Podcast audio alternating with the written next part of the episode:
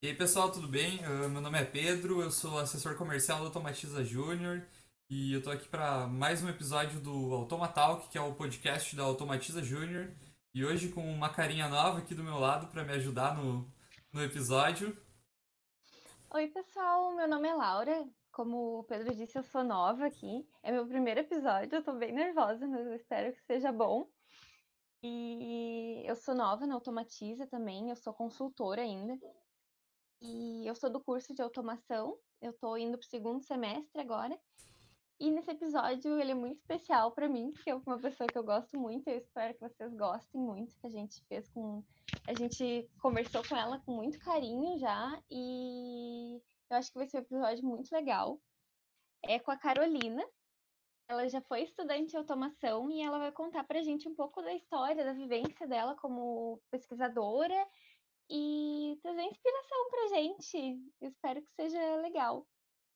Isso, então agora a gente vai passar para nossa conversa aí com a Carolina, que nem a Laura comentou, para ter essa ideia aí da, da vida de pesquisadora, da vida fora do país e é uma conversa, ficou super legal, então posso que vocês todos vão curtir, então segue aí.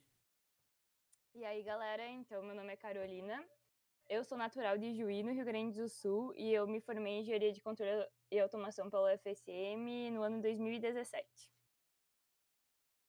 Tá, e aí, cara, então, show. Uh, tu se formou, então, que nem tu comentou aí na, no curso que a maioria do pessoal tá cursando aqui, que tá ouvindo o nosso podcast, que é Engenharia de Controle e Automação. E como é que foi essa tua formação aí? Como é que foi essa tua jornada acadêmica? Conta aí um pouquinho da tua experiência com, com o nosso curso, com a UFSM e como é que isso aí impactou uh, na Carolina e em, no, nas tuas ideias assim para futuro e, e, tudo mais. Beleza. Então, basicamente, eu uh, comecei o curso em 2012. Acho que era, se eu não me engano, a terceira, quarta turma de engenharia de controle de automação na UFSM. E então a gente era basicamente 40 pessoas.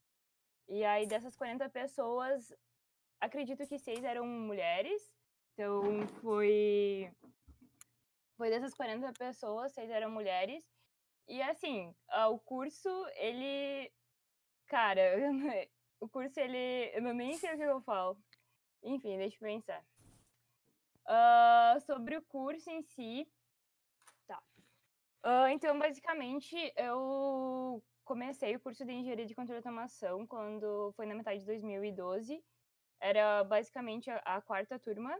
E aí o curso então era meio bem novo, né? Então a gente estava recém um dos primeiros alunos.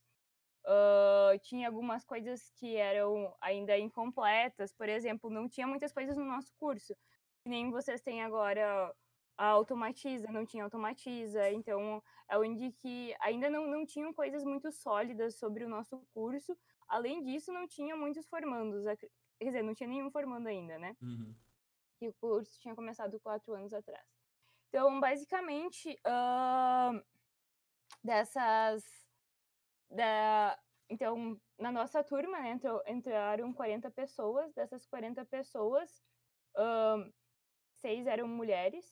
E aí, acho que dessas 40 pessoas, eu acredito que 20, não, não sei se 20 chegou a se formar, e eu não sei se eu ainda tem alguém que ainda não se formou, não sei dessa informação ainda. Acredito que todo mundo que tenha para se formar já tenha se formado. Uhum.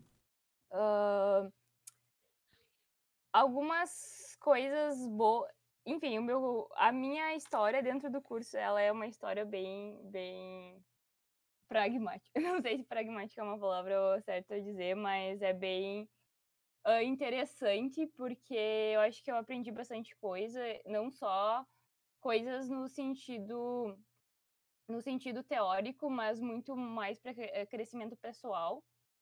E, e, isso não é não somente por causa do, do curso, mas é porque eu acho que fiz bastante atividades extracurriculares. Então acho que isso me deu me deu vontade assim de, de conhecer coisas a, a mais que além do curso oferecia. Uh, dessas atividades aí, que que tu E quais foram as que interessaram, que te interessaram, assim, porque como tu citou, ainda não tinha todo esse.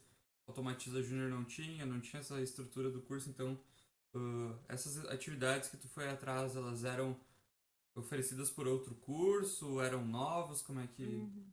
O que, se interessou assim na, na formação? Então, aí que tá um problema, né? Porque o nosso curso ele é um, era um curso muito novo, então não existia, por exemplo, a gente até tentou fazer um diretório acadêmico, não sei se não sei o que, que aconteceu depois, o que rolou. Então, se tu queria entrar, por exemplo, numa empresa júnior, alguma coisa, tu, ter, tu, ter, tu tinhas que buscar fora do Uhum. nosso curso, né? E basicamente eu sempre tive muita curiosidade em ah, aprender sobre novas culturas e ter essa experiência de conversar com pessoas do outro mundo, de outros mundo, de outro mundo, A- até questão tipo ah, aprender melhor, aprender melhor meu inglês, né, ou Uhum. aprender outras línguas. E aí por isso, ah, a partir disso, eu, eu lembro que eu encontrei um intercambista da Alemanha na fila do falecido Macondo. Não sei se vocês conheceram o Macondo. Uhum. Sim, sim. Vocês, vocês chegaram aí no Macondo, não? Não, não, eu recém tenho 19. Ai, Quando como fechou, eu tinha, quando, eu fech... quando fechou, acho que eu tinha uns 16. Eu tava no Ah. rolê com a gurizada lá por fora, mas eu não, não cheguei a, a entrar no. Meu sonho era fora. ter ido lá, mas não deu tempo. Pois é, então, ah, na fila do falecido Macondo, gente, eu lembro que quando eu morava perto do Macondo, às vezes a gente tinha que ir na fila umas uma, duas horas antes da, da- de abrir o Macondo, porque era o único, é era o único, um dos únicos, não, não é ba- boates que tinham ah, em Santa Maria, uma época ali em 2013, 2014. Era uma das únicas boates que tinha em Santa Maria. Então a gente tinha que ir, tipo, duas horas antes pra fila do Macondo para conseguir entrar no Macondo. Nossa. Exatamente. E ainda, antes de mim, logo que eu entrei, o Macondo chegou até a ser de, gra de graça a entrada. Enfim. Ah, teve um dia, então, que eu encontrei uma intercambista na fila do Macondo. O intercambista era da, da Alemanha. E aí, porque um amigo meu estava trabalhando numa organização chamada AESEC. E aí, aí já que brotou a força divina em Carolina para conhecer melhor a organização. Quando veio a E aí? Encontros do Destino aí. Exatamente. Exatamente. Aí, então, eu fui querer conhecer mais sobre a organização e, então, depois, né, fazer parte da organização. E já passando para a próxima pergunta, mas não mudando muito de assunto, Uhum. tu sempre quis, assim, morar fora do país ou, ou conhecer outras culturas ou foi uma coisa mais na universidade ou foi uma coisa que tu sempre planejou? Agora tu Uhum. mora em outro país mesmo? Como é que foi Então, tudo pra ti? Cara, então, basicamente, ah, eu comecei na organização, mas eu sempre, eu sempre tive uma vontade muito de viajar, porque o meu pai sempre gostava muito de viajar. Então, meu pai era uma pessoa que gostava de viajar quase todos os finais de semana, nem que seja para qualquer lugar que fosse, é, era nem que fosse, sei lá, para uma cidadezinha pequena, qualquer lugar que fosse, ele gostava de viajar. Então eu sempre tive esse lado bem av- aventureiro por causa do meu pai. E aí, intercâmbio era uma coisa que eu sempre queria fazer. Sempre, se- desde que eu entrei na universidade, eu sabia que eu queria fazer um intercâmbio. Porém, entretanto, ah, eu não consegui fazer o Ciência em Fronteiras. Eu peguei, acho que eu- a última, a última aplicação que teve do Ciência em Fronteiras e tinha pouquíssimas vagas e eu não consegui ir, infelizmente. Porque ó, aí que tá, né? A época de dois, dois anos antes que eu, tinha muitas vagas. Tipo, milhares de vagas. Acho que qua- quatro a- anos antes eram muito mais de milhares de vagas, entendeu? Uhum. Então, tipo assim, era a época áurea do Brasil. Era, se tu queria, eles pagavam tudo pra ti, tu ia, tu não precisava saber nenhuma língua, tu ia pra Portugal, gente. Eles davam, te davam a viagem inteira de graça. Uhum. Então, ah, basicamente, eu sempre tive essa aspiração de, de fazer um intercâmbio. E aí, dentro da, da organização, ela me deixou com mais vontade ainda. Então, foi por isso que eu acabei fazendo três intercâmbios pela ESEC. E agora eu estou no meu quarto intercâmbio. E sim, eu, eu sou doida por conhecer novas culturas, aprender novas línguas e conversar com pessoas do mundo inteiro. E isso é um dos pontos positivos aqui de Taiwan, porque tem pessoa do, pessoas do mundo inteiro. É real, assim. E. Uh, teve alguma coisa assim que te fez decidir, algum sentimento assim que, que era o, o tempo, o timing correto assim para te tomar essa decisão ou foi mais no, no, no, impulso assim, na, na cara e na coragem mesmo, ou tu sentiu assim, não, realmente agora agora é a hora, agora eu tô indo e seria interessante pro pessoal aqui que também não uh, que, é, que é mais interessante conhecer assim, como é que é a tua moradia aí, como é que funciona desde que tu chegou, uh, como é que tá. tu tá morando, o que, que tu tá fazendo, o que que como é que tu foi parar aí? Tipo, resumindo. Tá, vamos é, fazer é, esse. Contar, contar as tuas experiências aí, se tiver algo esse, engraçado. Esse summarize aí, vamos é, fazer exatamente. isso. Tá, então, primeira coisa. Uh, eu, eu me formei na UFSM, já tinha feito um intercâmbio para o Egito pela IESEC, fiz, fiz um. Fiz um intercâmbio de dois, três meses, agora não lembro direito, uh, no Egito para trabalhar numa empresa. Eu trabalhei lá dois anos, três meses, dois anos ou três meses, não lembro direito.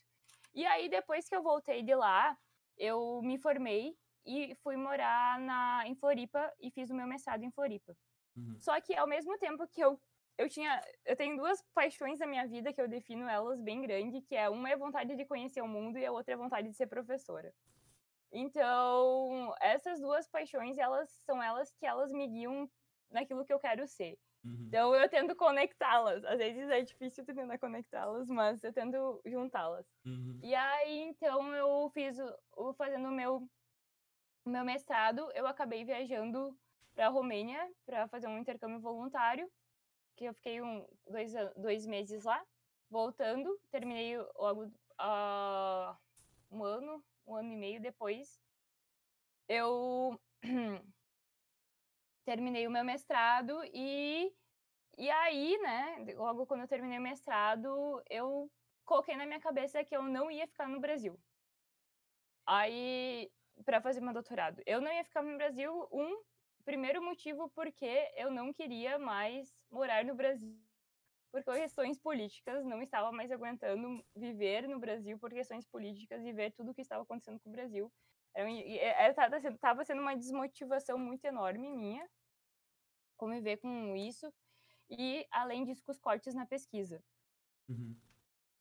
Então, eu sabia que seria difícil, seria complicado eu continuar. É, a gente sabe que a verba da pesquisa hoje é bem complicada, pessoal. Eu tenho amigos meus que também eram pesquisadores e que tiveram que buscar outras fontes de renda porque estava difícil de se sustentar somente com a com a verba que eles estavam recebendo para pesquisa, fora que foi cortado muito muita quantia também, não só a, a, a quantia e a quantidade foi cortado, né? Então, é...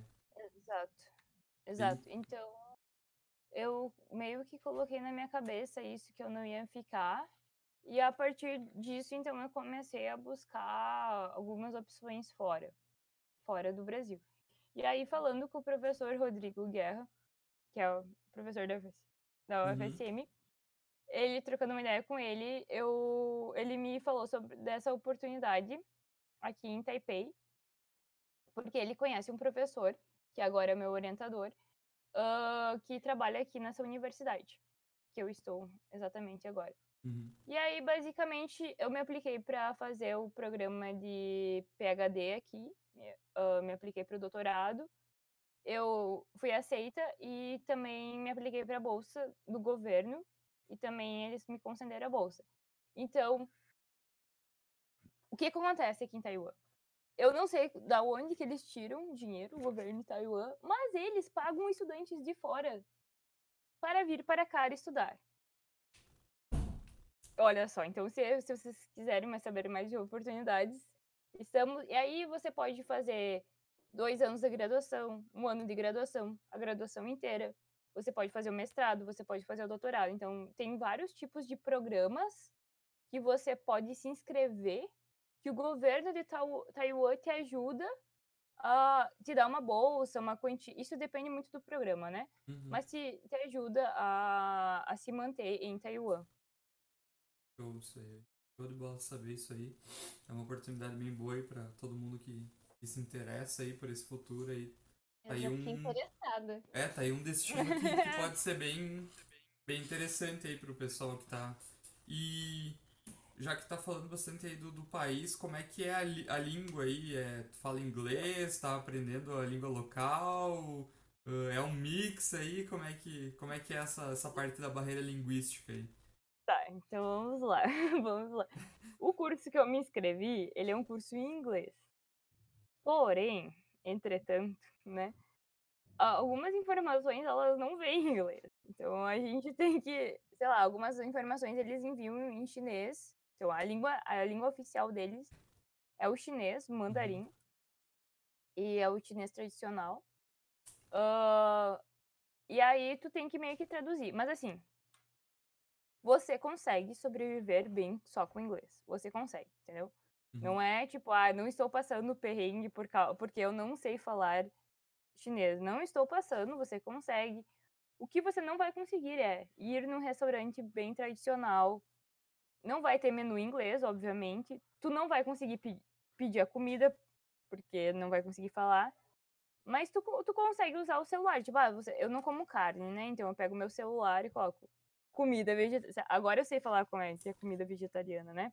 Mas se eu não soubesse, usa o Google Tradutor, né? É, então, eu ia é falar, é... tem até uma ferramenta do Google Tradutor que é aquela que ele escaneia o que, que tu tá apontando, então isso aí também pode ser útil até nos restaurantes, né? Porque quando vê, tu tá pedindo um negócio ali pelo nome. É, mas é que assim, ó, o, o menu não funciona essa tradução. Ah, aí é, aí é problemático. É, porque é, uma, é umas palavras muito características daqui, uhum. tipo, é, são coisas muito. São, são, são termos muito característicos daqui, uhum. então ele não, não tem uma tradução, né? Uhum. Às vezes para certas comidas. Mas assim, dá para se virar. Sobre o chinês, eu estou fazendo aula de chinês consigo falar?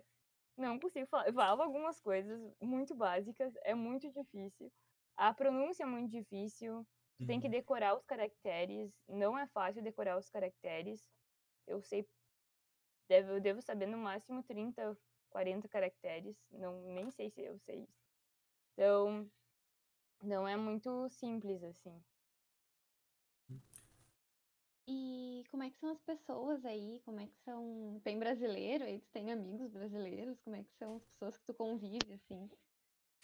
A tá. pergunta que não quer calar também, chegaram pedindo pra te fazer um sambinha, uma embaixadinha aí, alguma coisa assim, ou é, pra cantar um assim? Michel Teló aí, um Aí Se Eu Te Pego, um negócio assim. Gente do céu, tá, vamos lá. Vou, posso falar. Cara, vamos lá. Brasileiros. Brasileiros tem poucos brasileiros, gente. Tem pouquíssimos brasileiros. É, tipo, acho que é um dos lugares do mundo que a. Pouqui... Ásia, acho que não tem muito brasileiro. E Taiwan não tem muito brasileiro. A maioria dos brasileiros que tem são famílias. Então, são pessoas mais velhas, que já têm famílias, que já, que já têm filhos. Então, eles não saem muito de casa, enfim. Um, sobre. Tem muito latino. Então, tem muito latino aqui. Então, tem muita gente da América muito paraguaio. Gente, o que tem de paraguaio é incrível. Muito paraguaio, porque eles têm uma, uma, uma relação com a. A Embaixada de Taiwan tem uma relação muito próxima com a Embaixada Paraguaia e muita uhum. gente de Honduras, América Central. Então, se você quer aprender espanhol, por exemplo, estou desenvolvendo meu espanhol ao máximo aqui, porque basicamente os meus amigos são latinos. Uhum. Sobre o Michel Teló, samba, sim. Você fala Brasil, o que é essa samba? que que eles... Neymar. É hum. incrível, né? E aí, cara, sobre as festas. As festas, eu só, só fui em um tipo de festa aqui, que é a festa, festa latina. E eles colocam às vezes funk. Colocam às vezes funk, olha só. E eu sou a un... quem é a única brasileira da festa, geralmente eu. Representando a latinidade Aí tá, aí tá eu louca dançando funk. todo. Quando toca aquele funk, dá até um quentinho no coração. A pessoa pode não gostar de funk, mas não tem. É, tu Dá não sente meio sozinha, assim, porque tu não tem outros brasileiros aí contigo, não dá uma solidão? Cara, dá. Enfim, tem alguns brasileiros. Eu te- A gente tem um grupo no, no WhatsApp. E aí, às vezes, a gente, por exemplo, semana retrasada, a gente se encontrou pra fazer tapioca. Comer tapioca. Então, às vezes, a gente faz algumas coisas juntos. Ah, te- Ontem, eu encontrei um, um brasileiro aleatoriamente, porque eu estava falando em português com um amigo. Aí, ele chegou, pediu se a gente era do Brasil. Eu falei, sim. E aí, aí, exatamente, encontrei ele aleatoriamente, porque ele veio com a caravana de paraguaios. Ele morava em Assunção, no Paraguai, e veio pra cá pra estudar também. Então, tem essa questão de eu me sentir um pouco sozinha, tem também. Por quê? A, uni- a segunda coisa é, aqui no meu laboratório não tem. ah, agora só tem um casal que é estrangeiro. E aí eu não tenho muito contato com eles e não tem mais nenhuma menina, então às vezes dá um pouco a solidão. Uh, e comentando um pouco mais dessa área de pesquisa aí, não sei se tu quer falar um pouquinho de- do que, que tu tá pesquisando aí, que, que, qual um tema geral, assim, e, e uma, Uhum. uma questão que sempre fica é como é que tu optou, assim, pela área da pesquisa. Um, tu já comentou que tu queria ser professor e viajar, então acho que é uma das áreas que, que realmente junta um pouco com isso, mas é uma área que se tu vai ver no, no, no geral, assim, no contexto geral, é uma área que não é muito escolhida, né? É a, a quantia de pesquisadores que saem do. que entram num curso e que saem de um curso é, é eu acho que é a menor da, da- das áreas, assim. Uhum. Tá. Vamos lá, então. Ah, sobre a questão do, da pesquisa aqui, o que, que eu estou fazendo aqui, né? Basicamente, esse nosso laboratório aqui, ele é um, um laboratório de robôs humanoides. Então, as pesquisas, elas são centradas em robôs humanoides, Uhum. obviamente, né? E aí, quando a gente fala em robô, robô é um negócio muito complexo. Então, tu pode trabalhar com a parte mecânica, tu pode trabalhar com a parte eletrônica, tu pode trabalhar com a parte el- elétrica, tu pode trabalhar com a área ah, de software. Então, um robô ele envolve várias áreas, né? E aí, o meu orientador ele deixa muito livre sobre a área que eu vou querer trabalhar. Então, desde que seja dentro desse escopo, eu posso Uhum. escolher o que eu, que, eu, que eu mais tenho afinidade. Sobre o maior projeto que a gente tem aqui no laboratório atualmente, a gente tá, tem um robô humanoide. E aí o desafio final é fazer ele dirigir uma scooter. Uma scooter é uma moto elétrica que tem aqui. Então, a gente ganhou uma moto elétrica de uma. Uma eu não, não entendi bem, é uma parceria com uma empresa aqui. Uma empresa bem grande de Taiwan, Uhum. que eles vendem motos elétricas, que é chamada, se vocês quiserem pesquisar depois, oportunidades de emprego também. O nome dela é Gogoro. E aí a gente tem essa, essa moto aqui. E aí, basicamente, no final, é o robô, ele deve dirigir essa moto para passar no exame de. Como é? Esse exame de para dirigir De moto, né? habilitação. É... Isso, de Pra habilitação. tirar a carteira. Carteira pro robô aí, ó. Isso, exatamente. Então, a, o objetivo final é fazer com que o robô consiga tirar a, car- a carteira de habilitação. Então, basicamente, esse é o objetivo final aqui desse maior trabalho, Uhum. da maior uma área maior assim de pesquisa. Tu tinha pedido outra coisa, hein? Qual das áreas, então, que, que tu trabalha mais focado, assim? Ou tu trabalha bem geralzão em tudo, assim, ou tu faz mais, ah, programação, mecânica, Tá. eletrônica? Tá. Ah, a área que eu tô atualmente trabalhando mais, na verdade, eu ainda não, não cheguei a pegar o que eu quero ainda da- dessa pesquisa, porque eu, eu tô. Provavelmente, próximo semestre, eu vou começar realmente, de fato, pegar um projeto para mim, Uhum. Para começar a pesquisar melhor. Mas as matérias que eu tenho feito, e a única a partir das coisas que eu tenho feito, é mais na área de programação. Uhum. Então, a gente trabalha muito com reinforcement learning, muita, muita questão, tipo, coisas ligadas à inteligência artificial, né? Uhum. Que, questões técnicas de machine learning, técnicas de reinforcement learning, tipo, algoritmos genéticos. Então, eu tenho estudado ultimamente bastante sobre esses algoritmos. Uh, e para depois, então, uh, eu agora, próximo semestre, eu vou aplicar em alguma área da, do robô, que eu, dessa esse negócio uhum. ainda que eu não sei mais ou menos o que é. Provavelmente vai ser algum controle da direção, controle dos ângulos. Só que, enfim, é uma área bem diversa, né?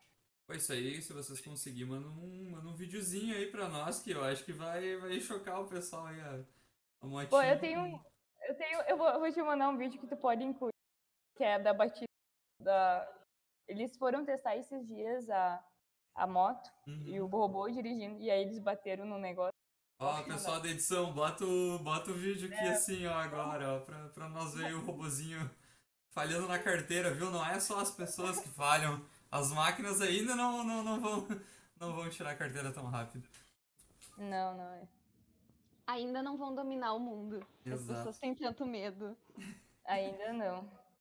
É, e, e assim, eu tinha comentado, era da área da pesquisa, assim.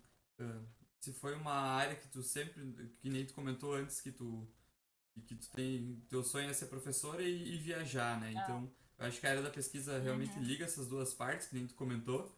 Mas, é, é, acho que daí meio que já. Mas é, essa área da pesquisa, uh, a gente percebe que ela é uma área que não é tão, tão atraente, assim, digamos, pro, pro público geral, né?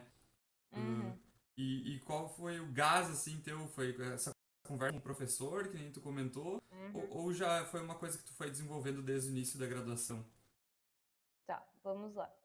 Uh, primeiramente, sobre falar sobre as pessoas que não têm a maioria das pessoas não tem interesse em seguir por essa área, né?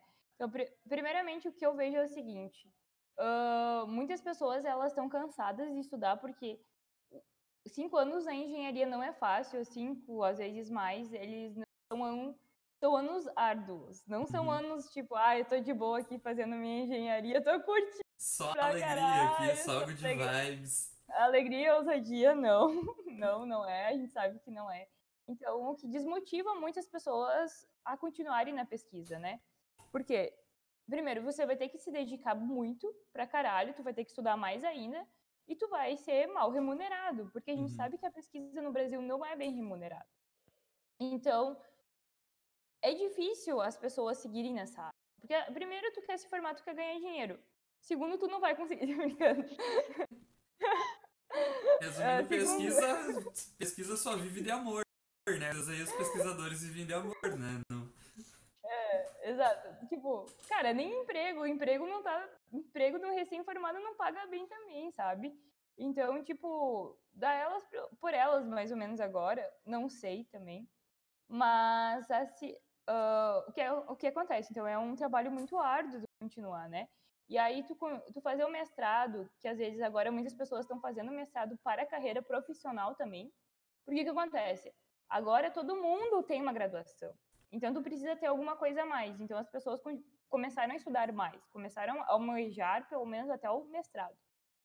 Mas o PhD ainda fica um, um, um, nível muito, muito mais tipo distanciado, porque são mais quatro anos. Então, mais quatro anos eles não são mais quatro anos fáceis, né? É uhum. É quase uma graduação de novo.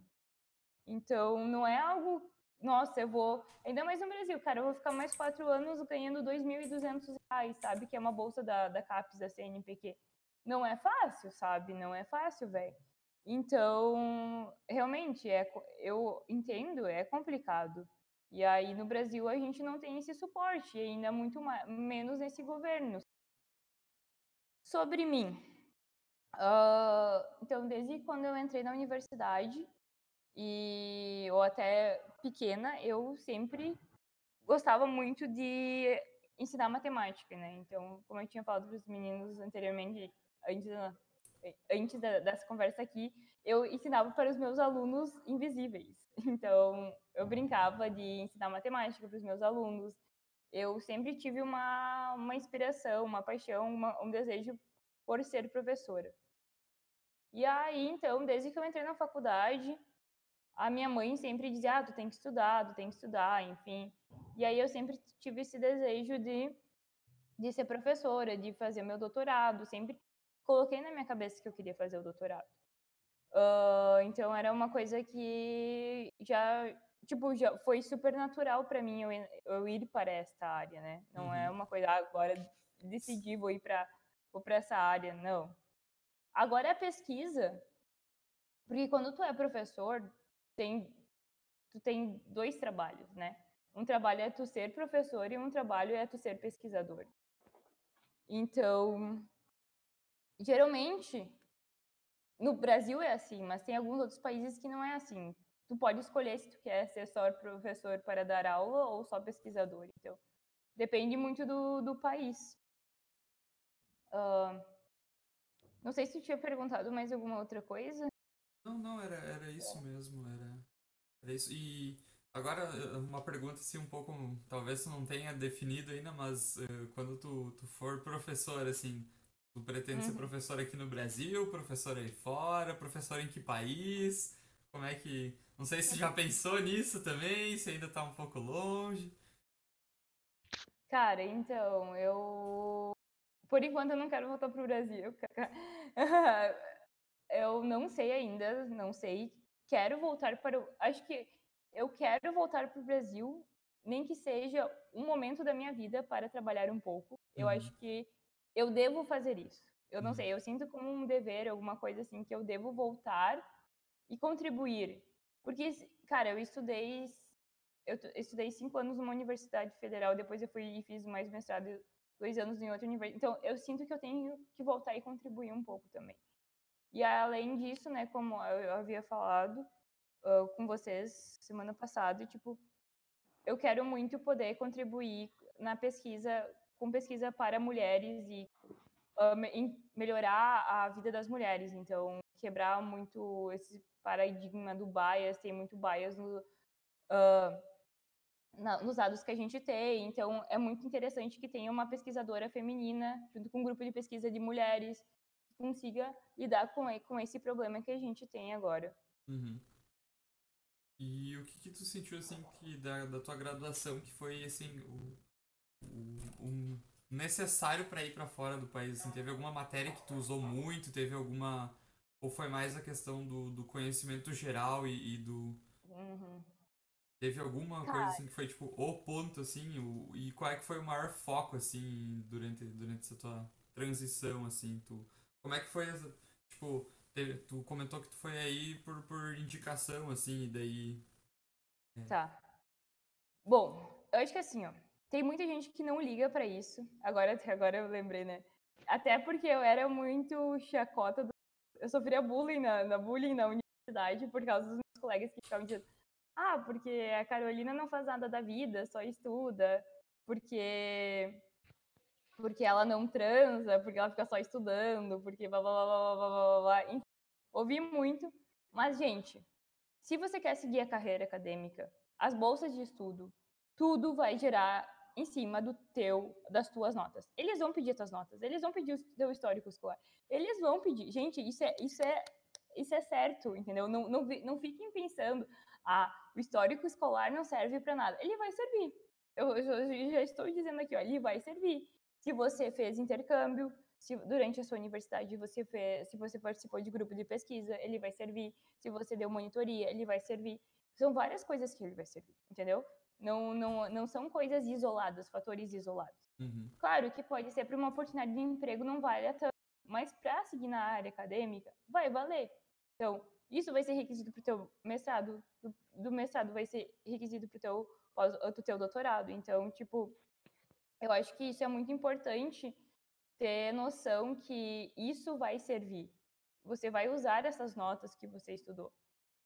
Uh, basicamente, acho que isso foi uma das coisas mais importantes, assim, eu sempre fui uma pessoa muito organizada e sempre queria dar o melhor de mim, e além disso, eu acho que uma coisa que vale muito a pena durante a graduação é aproveitar as oportunidades, uh, por exemplo, entrar numa empresa Alô? sei lá, tentar iniciação científica. tipo, ir vendo das coisas que você gosta, porque eu acho que é uma oportunidade de conhecer e ver o que, que você quer pro seu futuro também. É, eu, eu acho que foi uma boa tu, tu comentar um pouco assim, porque, que nem a gente citou, a área da pesquisa ainda é uma área meio obscura, assim, na mente da maioria do, do pessoal. Então o pessoal muitas vezes não sabe o que, que precisa para ser pesquisador, o que, que é bom fazer, o que, que, o que, que vai trazer bastante benefícios. Então acho que isso deu uma, uma clareada bem legal aí no, no pessoal que quer seguir a área da pesquisa. Mostra que tem futuro a área da pesquisa, tem futuro se tu quiser uh, sair do país. Tem, tem gente que quer pesquisadores, que quer uh, gente para trazer novos conhecimentos, novas tecnologias. Então, acho que não dá para desistir assim do sonho, porque muitas vezes parece ser muito distante, assim, porque, uh, que nem tu comentou, como tem menos pesquisadores e tudo mais uh, da, nas nossas engenharias locais, assim, uh, acaba não tendo aquela afinidade com o, com o pessoal, com os estudantes, então acaba chamando muito pouco a atenção, assim, né? Então acho que é, é bem interessante a gente trazer essa visão, assim, do, de uma pessoa aí, ó, Carolina aí de Santa Maria, que, que tá em Taiwan agora. Que horas são aí, mais ou menos, só pra nós ter uma noção aí? Agora são nove da noite. Aí, ó, 12 horas de diferença aí, tá, tá indo dormir aqui, a gente tá acordando, então dá pra... É, Dá pra... é muito legal ver uma, uma menina, assim, eu, eu já te disse, né, que eu quero seguir mais ou menos a mesma área que tu, então é muito legal ver uma menina, assim, conseguiu tá lá na Ásia estudando, passou por tudo, por tantos lugares, estudou tanto, sabe? Ver que tu tá, tu tá conseguindo dar uma esperança. Então, acho que foi uma boa de trazer e que outras pessoas que queiram seguir a mesma área se inspirem em ti também. Não. Uh, eu comentei esses dias com, com a Lelê que eu tava muito inspirada em ti, e aí e, e aí isso é bom, é bom. Não de comparação, é claro, você era uma ótima aluna. E é uma coisa difícil, mas que é bom, é bom trazer pessoas inspiradoras, é bom trazer. Gente, é bom trazer. Eu, não, só pra, só pra abrir um parênteses, eu não, não era tão. Eu sou aluna. Não era tão, tão. Não fui nada. Nada louco assim, né? Nós vamos deixar aqui embaixo o, post do, do fã clube da Carolina aí, quem quiser entrar no, no grupinho do. É só falar comigo, é só falar comigo. Eu sou o presidente. Preenche ali a, a tabela ali, se tu cumprir todos os pré-requisitos e fizer uma boa apresentação. E... É, e já que tu comentou da, que agora a gente tem, que é bom entrar em EJ, por exemplo, Tu acha que se. Acho que no teu tempo não tinha automatiza ainda no final. Não. Tu acha que tu teria entrado? Tu acha que teria agregado alguma coisa assim pra ti? Cara, então, vamos lá. Os, foram, foram os meus colegas que fundaram a Automatiza, né? Foram, uhum. foram os meus colegas. Então, tipo, eu não sei, na real, se eu. Porque assim, o que aconteceu foi o seguinte: o rolê que eles fundaram, metade da turma era os meninos lá, eles fundaram e não falaram para ninguém. Então, eles só convidaram um grupinho deles para fazer parte. Eles nem falaram com, com as mulheres, no caso eu, a Aldrin e a Luana, que ainda estavam no curso, então eles meio que excluíram a outra parte. Então foi um negócio meio estranho, né? Mas não sei, cara, não sei. Tipo, se eu tivesse agora entrando no curso, eu acho que eu provavelmente poderia ser que eu entrasse, porque, cara, eu sou uma pessoa. A gente tem um estereótipo tipo do, da galera da engenharia ser meio quieto, né? A gente é, tem muitas pessoas que são mais quietas, que não falam, e eu sou uma pessoa bem espontânea. Eu falo até demais. Então, eu gosto dessas, dessas relações interpessoais, eu gosto de conversar com as pessoas, entender as pessoas. Eu acho que seria uma boa oportunidade, sim. Uhum. Eu lembro que na nossa outra conversa tu tinha comentado bastante que tu acha da relação do aluno e professor, assim quiser comentar algo uh, ah. pro pessoal que não estava na nossa conversa aqui. Sim. O uh, que, que tu acha disso? O que, que tu acha uh, que a engenharia tem isso mesmo, o pessoal ser mais quieto, não ser tão. Uhum. Uh, não ter tanta empatia assim com os alunos. Se quiser falar algo disso. Uhum.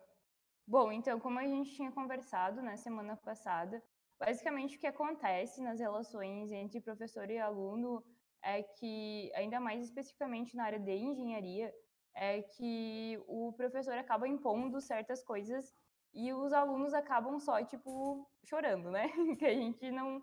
A gente não, não existe uma troca, uma relação, um feedback entre o professor e o aluno.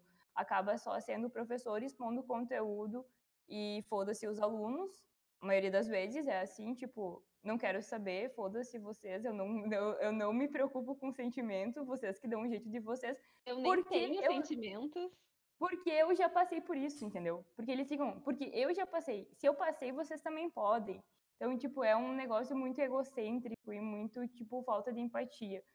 Porque se eu já passei, os meus alunos têm que passar por esse estado emocional e psicológico de novo de sofrimento, sabe? E aí que a gente estava conversando nessa questão, por que, que a gente não pode conversar sobre? Por que, que eu não posso, às vezes, alterar uma data de uma prova, sendo que já tem outras provas naquela semana, para dar uma aliviada para os meus alunos? Por que, que eu não posso, ou às vezes até fazer um trabalho em grupo, em vez de ser um trabalho individual, entendeu? São coisas que podem ser conversadas e que não tem por que o professor ser o dono da, o dono da verdade. Parece que ele quer uma vingança, né? Tudo que ele passou, vou, vou fazer de volta Algumas frases que são comumente ouvidas é se fosse fácil não era engenharia ou coisas do gênero, já, já ouvi bastante de professores. É, mas não precisam, não, realmente não precisam tornar tudo mais difícil do que o necessário, sabe? Já é um curso difícil. Acaba sendo quase que um É. ciclo vicioso, né? Ah, eu passei por isso, vocês vão passar, e daí o pessoal que passou por isso de novo, se crescer e quiser vi- virar um professor também, é, Sim, sim, é, é- é ridículo. é ridículo. assim. E, e tu sente que isso é mais localizado, assim, no, no Brasil, ou aí em Taiwan tem muito disso também? Tu acha que é um problema mais global ou é uma coisa mais centralizada, assim, local? No... Eu vejo que é um problema global. Mas, assim, eu não sei. O problema é o seguinte: eu não sei como são nas outras cursos aqui. Uhum. Eu não consigo dar um depoimento muito exato. Mas aqui as pessoas, elas são muito. Como é que eu vou. Pau mandado do professor. Uhum. Eu não sei se pau mandado ou seja. É o seguinte, o aluno estrelinha, assim, o que, que quer ganhar a estrelinha o do professor, professor assim. fala, você tem que comer merda, o aluno vai lá e come a merda. Uhum. entendeu? Eles, eles têm uma, uma. Não sei se vocês já ouviram falar, mas eles têm uma educação baseada no Confúcio, que foi um filósofo antigo, não sei. Eu não, eu não sei muito bem sobre isso. Mas é, o que acontece na educação? Eles têm. Eles cumprem muito bem a hierarquia social. Uhum. Então, o professor, hierarquicamente, ele está acima dos alunos. Então, eles jamais vão questionar a identidade do professor. Uhum. Então aqui é muito pior do que no Brasil. Se o professor manda você fazer uma coisa, não existe você questionar o professor. Para vocês terem noção, eu sou a única pessoa que questiono. Então, A cara, é brasileira e a, muito- a diferença. a a diferença. é. Depois a gente fica mal falado no exterior. É. Carolina. Gente, sério. Então, se o professor manda comer merda, merda. É assim que eles funcionam aqui. Uhum. E contando mais um pouco agora do, do lado mais pessoal, assim, conta aí alguma experiência, alguma coisa, alguma, algum perrengue aí, porque a gente sabe que, que as melhores histórias são os perrengues, assim, o, o- da tua Ai. vida aí de, em Taiwan aí, como é que é o negócio. Tá, vamos. eu Tenho, tenho vários, mas é um que aconte- aconteceu recentemente. Não foi bem um perrengue, mas enfim, posso contar essa história, que é uma história muito estranha. Basicamente, alguma pessoa ah, postou, fez um post no Facebook procurando uma professora de português. E, incrivelmente, gente, era para ensinar português duas vezes, duas horas por semana. E sabe quanto que era uma hora? Uma hora era basicamente 400 reais. Ou seja, era muita grana. É, Deu uma cortada, grana. era, é 1.400 ou 400? Peraí, 400 reais Ah, por tá. hora. Não, show. É, o não. que pra mim Sim, já é, ah, eu tá acho louco. bastante. Sim. 400 horas, 400 reais a hora. Sim, E aí, fui lá me inscrever. Me, me inscrever não, fui falar com, a- com o contato que tinha. E a mulher, a mulher me ligou. Primeiro, a noção não existe, né? Eu fui falar com a mulher, a mulher me ligando 11 horas da noite, numa sexta-feira. Sexta-feira. amiga, tudo bem, você não.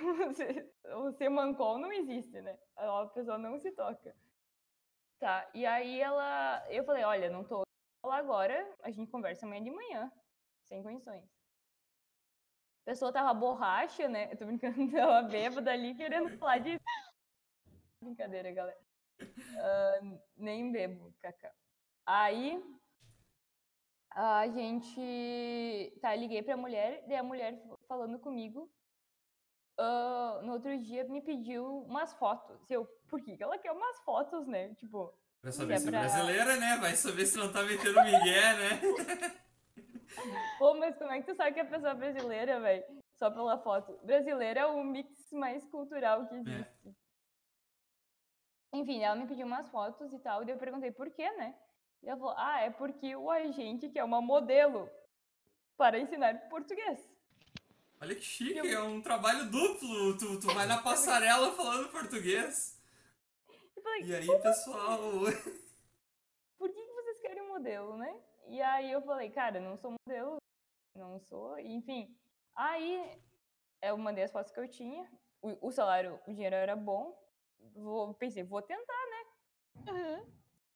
Aí, enfim, conversa vai, conversa bem, fui encontrar a pessoa, porque eu pensei que era uma, eu pensei, uma empresa. Uhum.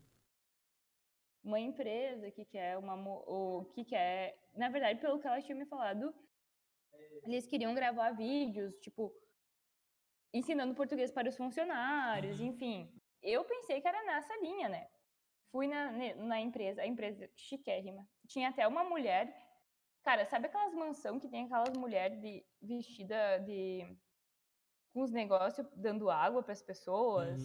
Uhum. Uhum. Tipo, aquelas pessoas que servem as outras, serviçais. Chegou Tinha na... uma serviçal. Chegou uma no, serviçal. na empresa, era estilo TikTok chinês, aqueles carrão, aquela, aquelas empresas Exa gigantescas. Exatamente. Cara, cara é milionário, né? Mais que milionário, sei lá o que, que deve ser. Também o salário. Cheguei né? lá. Cheguei lá, fui falar com o chefe, com o boss lá. O cara, basicamente, quer uma pessoa para ensinar português porque ele quer comprar o passaporte português de Portugal. Porque agora Portugal está dando o direito de você comprar o passaporte, você paga uma quantidade de euros, que deve ser muito grande, e ele precisa passar na prova em outubro. Aí você faz a pergunta: mas por que diabos tu quer uma modelo para te ensinar português? E aí eu não sei a resposta, eu não sei, eu não, eu não, eu fiquei com medo porque também Gente. Mas o salário tá sendo bom, tá caindo bem, tá. É, mas assim, ó, tu fica pensando, vai, cara, vai que o cara faça alguma merda contigo. Mano, tu, tu, Pô, tu tá do outro lado do mundo, né? Vamos ser bem sinceros, se um, é. se um máfia boss chinês aí te sequestra, nunca mais, né? Gente, não, e se me estupra, velho? E aí não, tu é. fica pensando, o que, que é a minha palavra de uma, uma, uma pé rapada de um cara trilionário aqui. É um intercambista que já tá de favor aqui no país e, e, é contra um cara ali que é, realmente é bem complicado. Eu essa... achei muito sinistro o rolê. Achei muito sinistro. Mas tá aí uma nova área que eu aposto que tu nunca tinha pensado, né? Ser uma professora modelo, né? Um modelo professora, no caso contrário, né? Tu no meio da passarela dá uma. dá uma aulinha ali de, de programação, de robótica ali no meio da passarela, né? Essa... Gente, sério, os caras são fora da cachola, sério. E aí, outra coisa que acho bem inusitado aqui é que tem muito Sugar Daddy também, gente. Muito Sugar Daddy. Tá perdendo a oportunidade aí, uma, uma brasileira aí. Galera, deixa eu falar pra galera, você, meninas, se vocês gostam desse, desse, desse job, se essa, é uma oportunidade vocês irem para cá. É, a Ásia tá cheia de boas oportunidades para as pessoas. Né? Fica a dica, os, os caras velhão, cheio da grana. que horror. Pô, essa eu não tava esperando. Que bom saber. Eu pensando, não, ela vai comentar um pouco das curiosidades sobre a culinária, sobre os costumes aí, já vai lançando uma oportunidade de emprego aí, pessoal. Qualquer coisa, entre em contato aí que a Carolina tem um, tem um grupinho dos sugar daddies asiáticos aí. Não, gente, sério, cuidado, na real, cuidado mesmo, né? Porque isso aí pode ser bem, bem complicado. Mas tem bastante. Tem, a prosti- diz que a prostituição aqui é muito grande, inclusive isso é um, um problema que tem que ficar de olho. Então, E sobre a comida, assim, é, é- como é que. Deve ser bem diferente, mas tipo. Como é que Cara, tu, tu avalia aí? Tudo tem gosto de como é que eu galinha? sobrevivo? Sobrevivo. Cara, então eu não, primeiro eu não como carne, né? Ah, é verdade. Segundo, não, não, não é que tem gosto de galinha. Cara, eu não gosto da comida aqui. Vou ser bem séria, eu odeio a comida aqui. Um, ela é gordurosa demais. Ela, eles colocam muitas coisas artificiais na comida. Ela não é uma comida, tipo, saudável, sabe? Uhum. E a comida saudável que eu gosto, tipo, comida. A gente fala western, western food, né? Comida. Cara, ela é muito cara, velho. Tipo, uma refeição, tu quer comer num lugar bom, é, sei lá, 80, 90 reais. Então, é caro. Uhum. Então, eu tenho. Eu tento comer. Às vezes eu como num lugar mais caro, às vezes eu como num lugar mais barato. Mas eu não gosto muito da comida aqui, não Uhum. ela é muito artificial, assim. E ele, assim, ó, eles são viciados em comida. Eles são fucking viciados em comida. Tipo, tem, tipo, night market. Então, tu sai de noite e tem, tipo, comida, várias ru ruazinhas pequenininhas, cheio de comida de rua, assim, cheio de comida de rua. E os ratão passando do lado, né? Pô, quando vê, já entra, entra na sopa ali, já é uma proteína a mais na sopa dos caras aí. Gente, Ai, que sério. horror. E aí eu tive várias alergias alimentares, então a, a comida é um, é um pequeno empecilho. Uhum. Acho que vamos. Não sei, tem mais. Tem mais... que. É, vamos encerrar, vamos encaminhando É, agora para o encerramento, então. Gostaria de agradecer a, a Carolina por disponibilizar um tempinho na, na noite dela aí já. Depois o dia inteiro corrido aí, então deve ainda disponibilizar um tempinho. Queria agradecer por participar então do, do Automatalk aí, que eu tenho certeza que vai ter muita gente que nem a Laura que vai, vai se inspirar aí, que quer seguir na carreira acadêmica e é muito bom ter uma, ter uma, ter uma pessoa assim de, de referência mesmo, é. E ainda mais uma pessoa tão gente boa aí que aceitou o nosso convite aí pra vir no nosso, nosso galera. humilde, humilde podcastzinho aqui, então. Ah, acho que é por aí mesmo, então. Acho que é isso. Muito obrigada. Foi, foi uma honra te ter aqui. E eu fico muito feliz que tenha sido meu primeiro, meu primeiro episódio tenha sido contigo. E acho que para encerrar, se tiver uma última dica assim para pessoas como Uhum. eu que querem seguir essa área, uma última dica assim de inspiração para encerrar o episódio. Cara, o que, que eu ia falar? Ah, primeiramente, obrigada, né, por terem me chamado. Foi, foi é um prazer fazer isso, não tem problema nenhum. E caso alguém que tenha alguma dúvida sobre Taiwan, tenha alguma dúvida sobre qualquer outra coisa, pode falar comigo, é super de boa. Sou uma pessoa bem tranquila, eu não mordo, kaká. A gente vai linkar o site da Carolina aqui embaixo, pessoal. A gente ficou um pouco intimidado, assim, quando viu a- o knife da, do convidado, assim, e daí. de- Não, mas ó, pessoal, ela, ela, é, ela é uma pessoa. Ela é uma pessoa, ela é ela, gente como ela, a gente. ela é gente como a gente, exatamente. é. Se tu convidar, se ela tivesse aí, convidar pra comer um pastel ali na esquina, ela, ela ia de boa, assim, então. Não, Boa, pastel não, gente. pastel de, de, de, de maçã que nem tinha aqui na, na, na cidade. Capaz, gente de boa, podem falar comigo. Ah, sobre a última dica, né, cara, eu acho que, velho, como aquela frase que não é um clichê, né, mas, velho, façam o que vocês querem fazer da vida de vocês e foda-se todo mundo, velho. Se tu quer dar o cu na rua, dá o cu na... Brincadeira, não dá o cu na rua, não. dá em casa, dá em casa, no lugar fechado, melhor. Mas, enfim, sigam aquelas coisas que vocês querem e foda-se, foda-se o que os outros pensam. Tipo, tem opiniões que não valem a pena. Show de bola. Até mais, pessoal. Obrigado por assistir mais um episódio. Até a próxima. Obrigada, Carolina.